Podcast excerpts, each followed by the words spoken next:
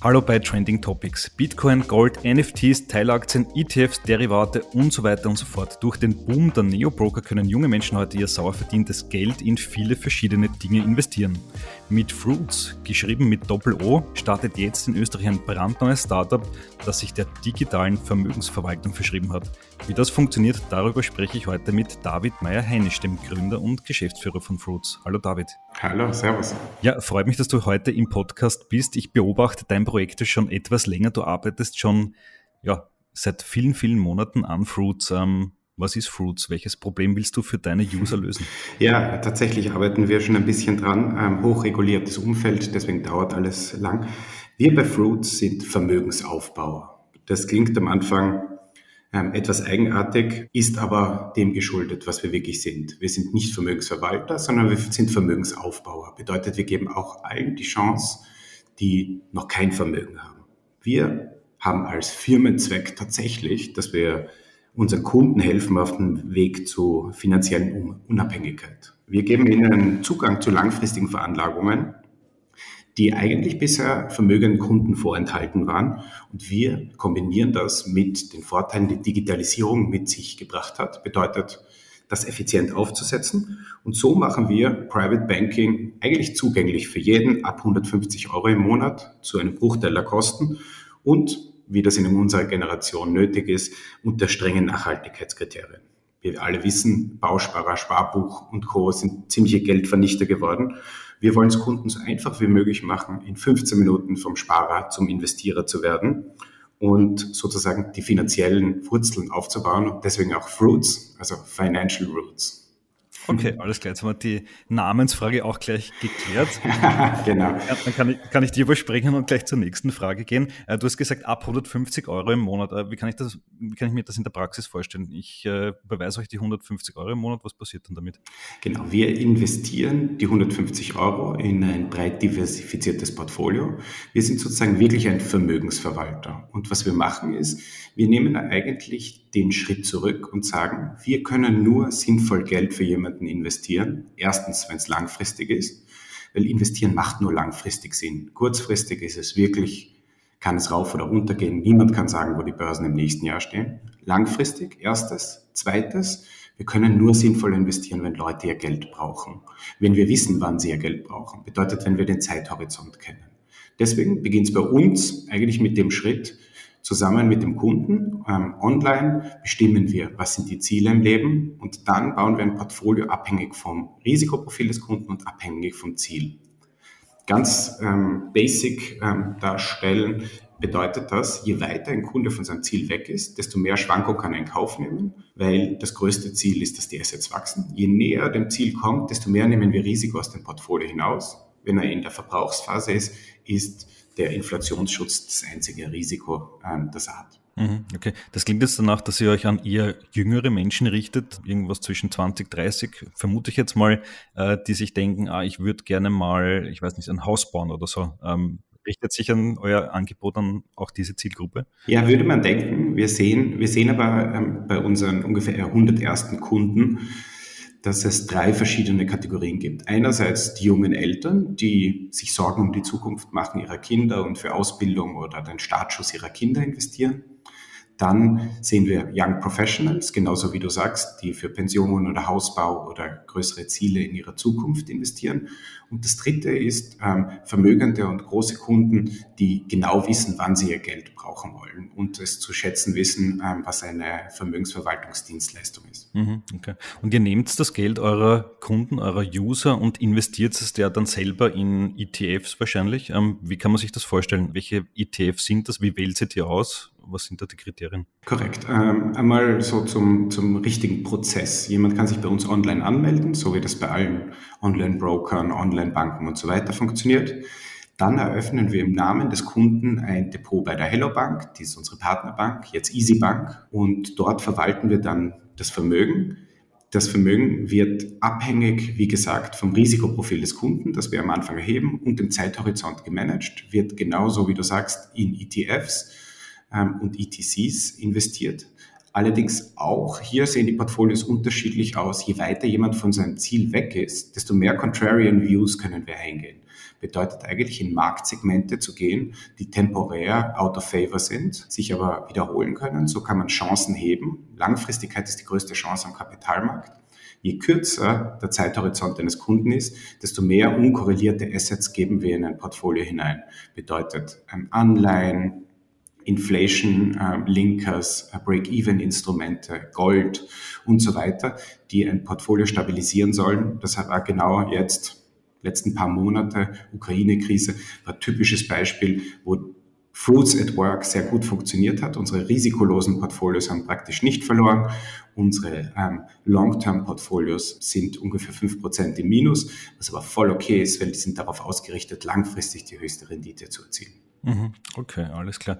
Und äh, du hast es auch schon eingangs erwähnt, äh, Nachhaltigkeit ist ein wichtiges Thema. Das heißt, welche Investments schließt ihr aus? Im Prinzip investieren wir in nachhaltige ETFs. Ähm, gerade auf der Aktienseite gibt es da schon eine breite Möglichkeit, das zu machen. Und ähm, eindeutig sieht man, jeden Tag kommen neue Möglichkeiten, nachhaltig zu investieren heraus. Ich glaube, es ist ganz, ganz wichtig, wer langfristig investiert, muss auch Nachhaltigkeit in, nachhaltig investieren. Das geht um zwei Dinge. Einerseits um das Emotionale, dass es richtig ist. Andererseits ist es auch eine Art Risikomanagement.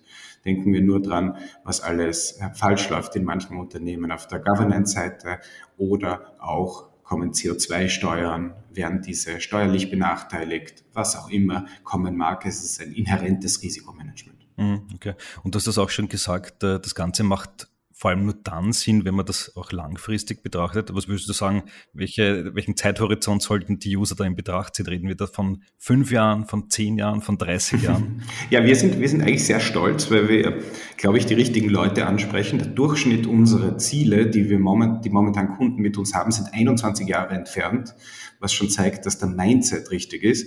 Ich glaube aber, langfristig investieren beginnt zumindest bei fünf Jahren. Davor kann ich jedem nur abraten, am Finanzmarkt zu investieren, weil das wirklich mehr ein Gamble ist. Kurzfristig weiß niemand, was hingeht. Langfristig bekomme ich wirklich Zugang zu der Effizienzsteigerung, zu den Dividenden, zu ähm, dem weltweiten Wirtschaftswachstum und kann an den besten Unternehmen der Welt partizipieren. Hm, okay, das klingt eigentlich danach, als wenn ihr das Gegenteil von Robin Hood seid, wo ich äh, hingehe und schnell Tesla und Dogecoin äh, Stocks zocke, ist bei euch eigentlich genau umgekehrt, oder? Genau, wir sind ziemlich die Antithese dazu.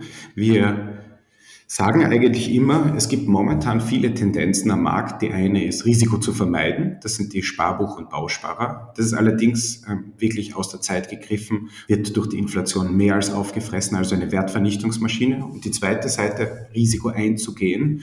Das ist momentan sehr im Trend. Ähm, das Ganze wie ein Casino oder ein Wettspiel zu sehen. Diese Gamification bringt was Gutes mit sich, dass die Leute sich damit beschäftigen, bringt natürlich aber auch Riesenrisiken mit sich. Und ich glaube, wenn man langfristig was aufbauen will, ist Time in the Market ähm, und smartes Exposure zum Markt sehr viel wichtiger, ähm, als jetzt den einen heißen Stock zu picken. Mm, absolut. Wie funktioniert euer Geschäftsmodell? Seid ihr mit einer Management-Fee für diese Investments dann versehen? Ist das dann das, was ihr am Ende verdient? Genau, auch hier versuchen wir ein bisschen die Antithese zu sein. Wir wollen sehr transparent sein. Was wir verlangen, ist von unseren Kunden ein Prozent über die Assets, die wir verwalten. Bedeutet jemand, der bei uns 1000 Euro zum Beispiel im Durchschnitt in einem Jahr anlegt, der zahlt 10 Euro an uns. Diese Fee sinkt, je länger jemand bei uns ein Kunde ist. Also nach fünf Jahren sind es nur mehr 95 Basispunkte, nach zehn Jahren sind es nur mehr 90 Basispunkte. Und damit ist aber wirklich alles inbegriffen, die Depotgebühr bei der Hello Bank, die Tradingkosten, unsere Vermögensverwaltungsvergütung und so weiter. Das soll die Leute incentivieren, wirklich auch langfristig zu denken. Und so wie man das bei einem Supermarkt auch kriegt, da bekommt man ein Stickerheft ähm, und kann sich ein Messerset kaufen. Wenn man ein guter Kunde ist bei uns, ähm, kriegt man eine billigere Management-Fee. Okay, alles klar. Was ist eigentlich dein persönlicher Beweggrund, äh, so ein Fintech-Startup in einem, wie du schon gesagt hast, sehr regulierten Umfeld zu starten? Ist ja auch nicht die einfachste Sache. Ähm, was ist eigentlich dein Werdegang hin zu diesem neuen Startup? Ich komme eigentlich aus der Steiermark, habe dann in Wien studiert, an der WU bin dann zur RBI gegangen in die Fondsselektion. Dort haben wir ähm, Fondsmanager analysiert und haben eine sogenannte Masterlist erstellt, die in den ähm, Netzwerkbanken in Osteuropa verkauft wurde. Und bin da über einen spannenden Fondsmanager gestolpert, zu dem ich gegangen bin. Das war Lingo und Partner Asset Management. Dort ähm, haben wir ähm, halb quantitativ, halb qualitativ für institutionelle Kunden auf der ganzen Welt äh, ungefähr vier Milliarden verwaltet in Long-Only-Equity-Mandaten. War unglaublich spannende Zeit und ich hatte dort eine Riesenchance, ähm, mich weiterzuentwickeln, war Portfolio-Manager und Assistent vom CIO, vom Goran Vasiljevic und war wahnsinnig toll, was wir da alles gesehen haben. Bei uns war aber das Minimum-Ticket 50 Millionen Euro. Und ich habe mir gedacht, ähm, in Wirklichkeit lässt es die Technologie schon zu, diese Boundaries ähm, zu pushen und ähm, etwas so Gutes auch darzustellen für jeden, der investieren möchte. Habe mir dann die Zeit genommen und ein MBA in Madrid gemacht, um diese Idee zu validieren und auch mit Nicht-Fachidioten ähm, versuchen zu challengen. Dort ein cooles Team zusammengebaut, ähm, in dem wir das ganze Jahr im MBA eigentlich ein Art Accelerator teilgenommen haben. Wir haben alle Wettbewerbe dort gewonnen und am Ende haben mein jetziger Co-Gründer Dirk und ich haben gesagt, okay, gehen wir nach Wien, let's do it, um, let's uh, make an impact und hier sind wir. Okay, alles klar. Das heißt, du bringst eigentlich mit deinem Co-Founder ein Service, das früher wahrscheinlich sehr wohlbetuchten Menschen vorbehalten war, uh, in die breite Masse rein, also so eine Art Demokratisierung ähm, des Investments, oder? Genau, genau. Im Prinzip, Grundgedanke ist für uns, ähm, mein Vater würde sagen, die Party ist vorbei.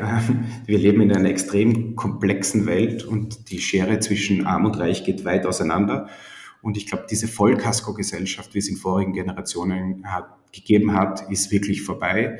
Leute müssen für ihre eigene Zukunft äh, vorsorgen.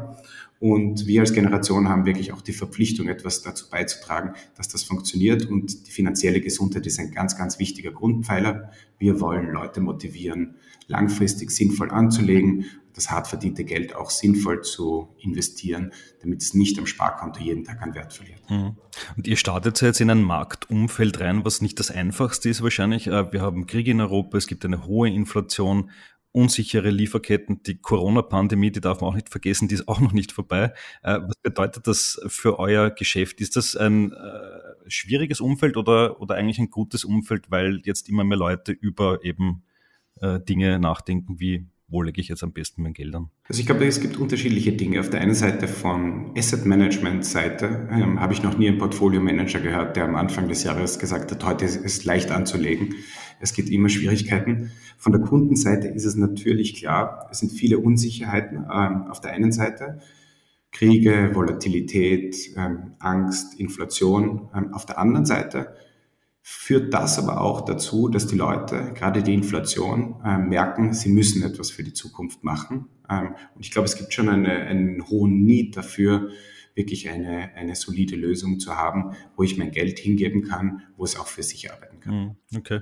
Und derzeit ist es ja auch eine große Diskussion, auch bei unseren Usern, ähm, Crypto. Äh, Bitcoin hat gerade in diesen Krisenjahren äh, ordentlich zugelegt. Auf der anderen Seite gibt es jetzt natürlich immer mehr Leute, die äh, in dieser Kriegssituation sagen, äh, unbedingt in Edelmetalle investieren.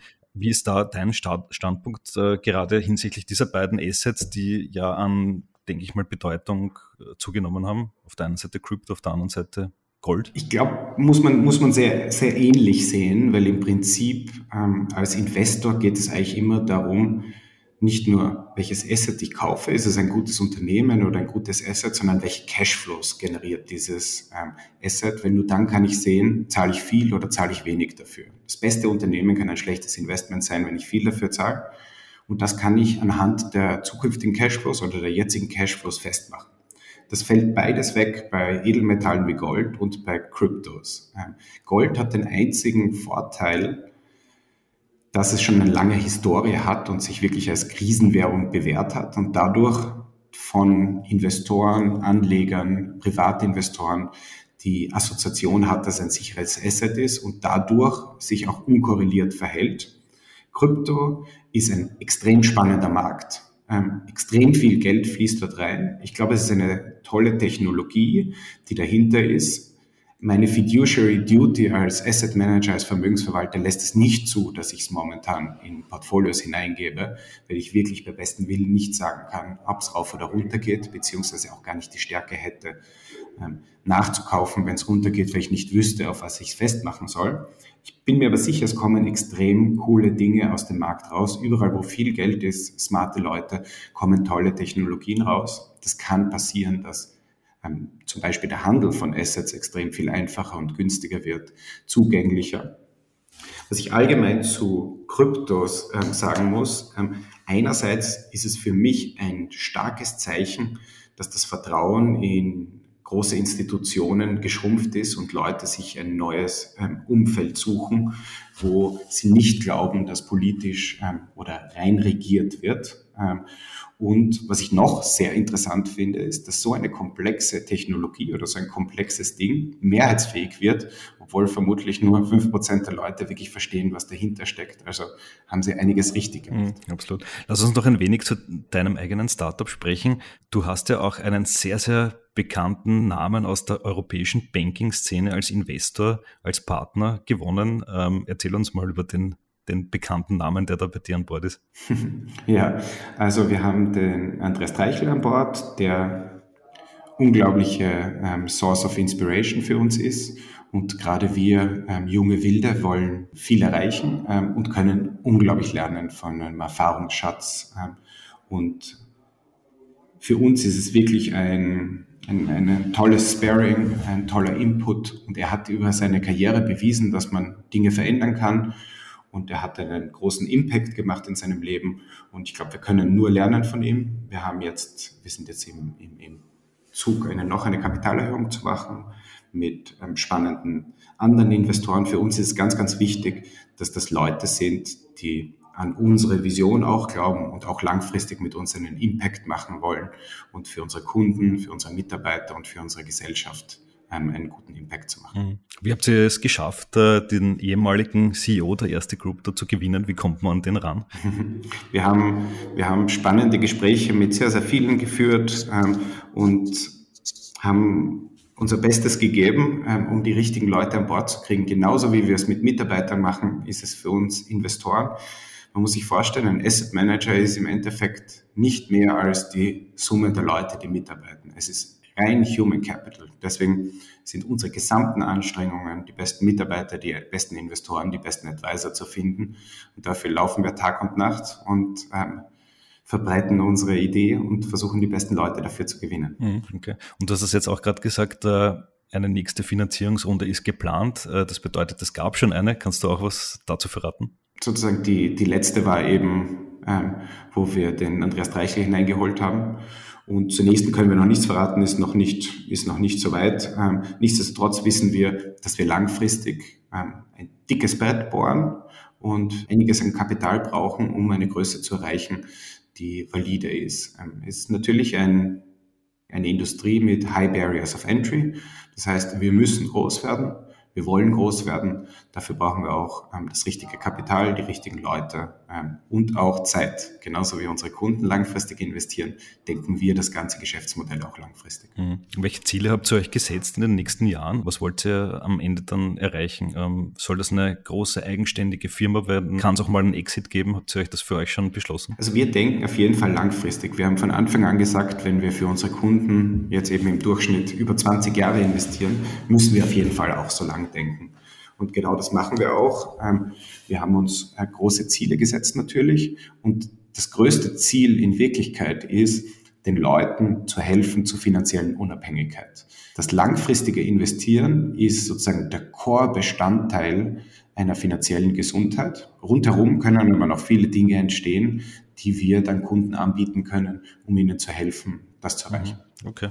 Noch eine Abschlussfrage. Ähm, wenn wir uns in einem Jahr wieder zum Podcast-Interview treffen, was kannst du mir dann erzählen? Ich hoffe, es dauert nicht so lange. Oder in einem halben Jahr, was ist denn passiert? ja, ähm, was ich hoffe, ist, dass wir, dass wir wirklich es schaffen, die Kunden so anzusprechen. Ich glaube, wir haben echt was Tolles für sie anzubieten. Echt ein Produkt, ähm, das Kunden helfen könnte, das einen Mehrwert liefert. Ich hoffe, dass wir emotional äh, die Leute erreichen können, dass sie uns wirklich auch die Chance geben. und ähm, wir möglichst viele Kunden haben und ähm, im besten Fall, ähm, dass wir auch schon zeigen können, dass unser System wirklich auch eine Outperformance liefert. Wir sehen jetzt schon, dass unsere Portfolios sehr gut performen, allerdings ist noch ein viel zu kurzer Zeitraum. Auch ein Jahr ist leider noch kurz. Aber ähm, wir sind natürlich dabei, uns einen Track Record aufzubauen. Wir freuen uns drauf, wir sind ready. Wir haben, glaube ich, alles Setup ähm, was man haben muss, um erfolgreich zu sein. Jetzt müssen wir die Kunden davon überzeugen, dass wir wirklich was Gutes anzubieten haben. Alles klar, David, dann wünsche ich euch äh, viel Erfolg dabei und vielen Dank fürs Interview. Ja, danke dir. Ja, das war David Meyer-Heinisch, der Gründer und Geschäftsführer von Fruit, einem neuen Fintech aus Wien mit einem ziemlich spannenden Konzept. Wir sind gespannt, wie es dort weitergeht. Vielen Dank euch fürs Zuhören und bis zum nächsten Mal. Wir werden uns wieder mit einem spannenden Gast im Podcast melden. Bis dann, ciao.